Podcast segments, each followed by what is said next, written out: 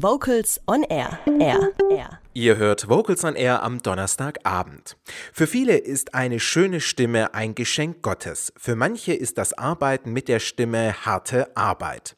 Viele denken auch, dass sie das Singen einfach ganz schnell lernen können und bedienen sich dabei den Tutorials bei YouTube und Co. Oder sie denken, sie können singen und bewerben sich bei einer Castingshow wie Deutschland sucht den Superstar und Co.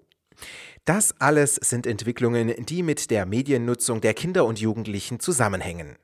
Im Rahmen des Leipziger Stimmsymposiums vom 23. bis 25. Februar 2018 stellt Professorin Ilse Christine Otto und Studierende der gesangspädagogischen Masterstudiengänge der Hochschule für Musik und Theater Leipzig in einem praktischen Vortrag den Umgang mit den Medien in den Fokus. Singen lernen im Internet, Chancen und Risiken. Mit Frau Professor Otto habe ich mich kurz vor der Sendung unterhalten und habe ihr gleich zu Beginn unseres Gespräches die kritische Frage gestellt, ob die Medien den klassischen Gesangsunterricht verdrängen könnten. Nein, also das hoffe ich auf keinen Fall, denn was tue ich sonst hier, wenn ich Gesangspädagogen ausbilde? Nein, das glaube ich auf gar keinen Fall, dass die persönliche Interaktion überhaupt zu ersetzen ist. Aber wir haben natürlich äh, festgestellt, und das ist ja auch ganz offensichtlich, dass diese neuen Medien auch für den Bereich der Gesangspädagogik also immer mehr genutzt werden. Also dass immer mehr junge Leute die diese Medien nutzen, um sich gesangstechnisch fortzubilden. Und dass das Angebot in diesem Bereich, ähm, das im Internet vor allem vorhanden ist, immer größer wird. Das hat natürlich sehr unterschiedliche Qualitäten und es richtet sich auch nicht in allen Fällen an äh, an Leute, die gerne sich klassisch ähm, technisch weiterbilden wollen. Das ist ganz, ganz viel Pop, aber es wird eben auch immer mehr äh, Stimmbildung im klassischen Sinne, die da angeboten wird. Und ähm, ja, damit haben wir begonnen, uns zu beschäftigen. Ich habe also eine kleine Forschungsgruppe von Masterstudierenden, mit denen ich da jetzt schon seit vielen Monaten relativ intensiv recherchiert habe, was das Angebot im Internet ähm, so hergibt und was, was davon gut ist und was davon schlecht ist. Dabei sind wir dabei, das auszuwerten.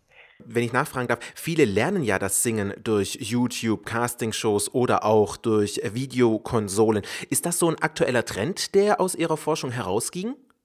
Ja, also das muss man wirklich sagen. Das ist ein aktueller Trend, der also sozusagen von den vielen ähm, jungen Sängerinnen und Sängern, vor allem also auch im Teenageralter, also von dieser Generation, die sich mit dem Internet unheimlich gut auskennt, die damit, also diese Native Users, also die, die also sozusagen von groß geworden sind mit diesen Medien. Von daher ist der Bedarf und, und das Interesse daran unheimlich groß. Und ähm, wir Gesangspädagogen, wir sind ja ein bisschen oldschool. Da kommt man eben, dann nimmt man einen Lehrer in der Musikschule oder man sucht sich jemanden, der einem das beibringt und wir machen das noch so ganz herkömmlich. Und wir sind ein bisschen dem Trend hinterher. Also die Schüler, die sind längst da und machen das. Und wir Lehrer, wir sind nicht ganz auf der Höhe der Zeit. Und das war also der Ausgangspunkt für diese Recherche, dass wir uns damit mehr beschäftigen müssen. Sie werden ja bestimmt im Rahmen des Leipziger Symposiums die Risiken und auch Chancen dieser jungen Generation bzw. der Medien dieser jungen Generation aufzeichnen. Zeigen Sie uns doch mal vielleicht jetzt in unserem Gespräch auch so vielleicht ein, zwei Aspekte dieser Risiken und Chancen auf. Ja, Chancen und Risiken ist tatsächlich das Thema unseres Vortrags. Ähm, die Chancen sind ganz eindeutig. Also dass natürlich eine ganz große Menge von, ähm, ja, von, von Gesangsschülerinnen und Schülern oder jungen Sängerinnen und Sängern, die, die nicht die Gelegenheit haben, an eine Musikschule zu kommen oder einen Gesangslehrer zu finden, dass die auch erreicht werden. Also das hat natürlich kommt drauf an, wo die wohnen, ob also wer, wer nicht in einer größeren Stadt ist, wo eine Musikschule ist oder wer nicht in der finanziellen Lage ist, sich Gesangsunterricht selbst bezahlen zu können, ähm, der, der hat eben auch Zugriff zu diesen Dingen. Und ähm, das ist auf jeden Fall eine Chance. Auch, dass die, diese Angebote niedrigschwellig sind und dass die Kinder und Jugendlichen tatsächlich gerne damit arbeiten. Also das heißt, es, es, führt dazu, dass die tatsächlich singen und dass sie sich damit beschäftigen und dass das Singen lernen, die Beschäftigung mit Gesang weitergeführt wird. Das ist eindeutig eine Chance. Und die Risiken, na, die liegen vielleicht gleichermaßen auf der Hand. Das Problem ist, dass es eben keine qualifizierte Kontrolle gibt dessen, was die dort abnehmen und nachmachen. Das ist letztendlich ist es zufällig. Es kann noch so gut vorgemacht sein im Internet. Die, die Möglichkeit, diese Dinge schlecht, falsch oder so nachzumachen, dass es auch unter Umständen schädigend ist, ähm, die sind eben relativ groß, wenn kein Lehrer daneben steht. Welche Empfehlungen können Sie denn selbst als äh, Fachexpertin im Bereich Gesangspädagogin aussprechen für das richtige Erlernen vom Singen? Das ist eine sehr, sehr universelle Frage. also, denn natürlich sind die Bedürfnisse der Schüler und der Singenlernenden ganz, ganz unterschiedlich. Das ist ein wahnsinnig weites Feld. Ähm, das hat zu tun mit der Begabung und mit den stimmlichen Voraussetzungen, mit der musikalischen Vorbildung, mit dem Temperament und der Persönlichkeit.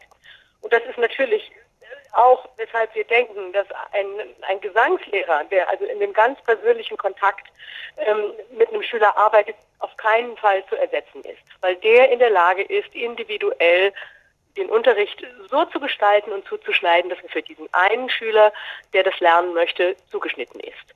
Also es gibt keine Methode, die universell anwendbar ist und dann eben allen gleichermaßen weiterhilft. Das wäre bestimmt ein frommer Wunsch, wenn man sozusagen universell jedem das Gleiche beibringen kann und dann würden ja alle gleich singen. Das wäre ja für die Stimmfarbe eines Chores äh, oder eines Vokalensembles nicht unbedingt förderlich. Wovon, liebe Frau Professor Otto, würden Sie denn absolut abraten, wenn man das Singen lernen möchte? Gut, das ist, ich glaube, ich würde lieber andersrum formulieren. Also ich denke, dass, dass in jedem Fall, wenn man gerne singen möchte, dann soll man das tun aus vollem Herzen und erstmal loslegen. Und ich, ich denke, dass, dass dann erstmal die, die Möglichkeit, dass man dass man überhaupt weiterkommt, dadurch, dass man es tut und mit Freude tut und Enthusiasmus tut und dass man möglicherweise dadurch auch Leuten begegnet, die mit einem singen wollen und einem dann auch weiterhelfen können. Also das, ich würde genauso andersrum formulieren. Ich denke, die Chance ist dann relativ groß. Auf jeden Fall singen und das kann man auch tun, ohne dass man Gesangsunterricht gehabt hat. Und das soll man auch tun, kräftig und, und, und aus vollem Herzen. In Ende Februar treffen sich Fachteilnehmerinnen und Fachteilnehmer zum Leipziger Symposium der Kinder- und Jugendstimme in Leipzig. Und bei mir am Telefon ist Frau Ilse Christine Otto. Sie ist Professorin an der Hochschule in Leipzig. Liebe Frau Professor Otto, auf was freuen Sie sich denn im Rahmen des Symposiums? Ich freue mich immer vor allem ähm, auf die vielen Begegnungen mit den Kolleginnen und Kollegen dort. Das Tolle ist ja auch, dass wir so interdisziplinär aufgestellt sind.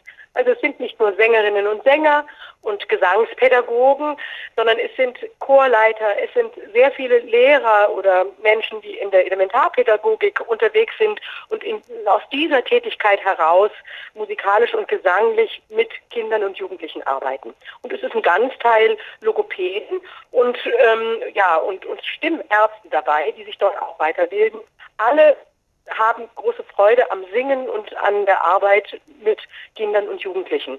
Und die Begegnung mit dieser bunten und vielfältigen Truppe dort auf dem Symposium, das ist für mich immer ein absolutes High. Also das, das ist eine ganz tolle Veranstaltung und man ist mal abgesehen von dem hohen Fortbildungsgehalt, den man da hat durch die tollen Vorträge und Seminare und Workshops, die Begegnung immer ein, ein ganz wichtiger Punkt für mich. Einen aktuellen Popsong, den hören wir jetzt in Chorform. Hier ist Sky Full of Stars. Kurze Frage, warum singst du denn im Chor? Weil es Spaß macht.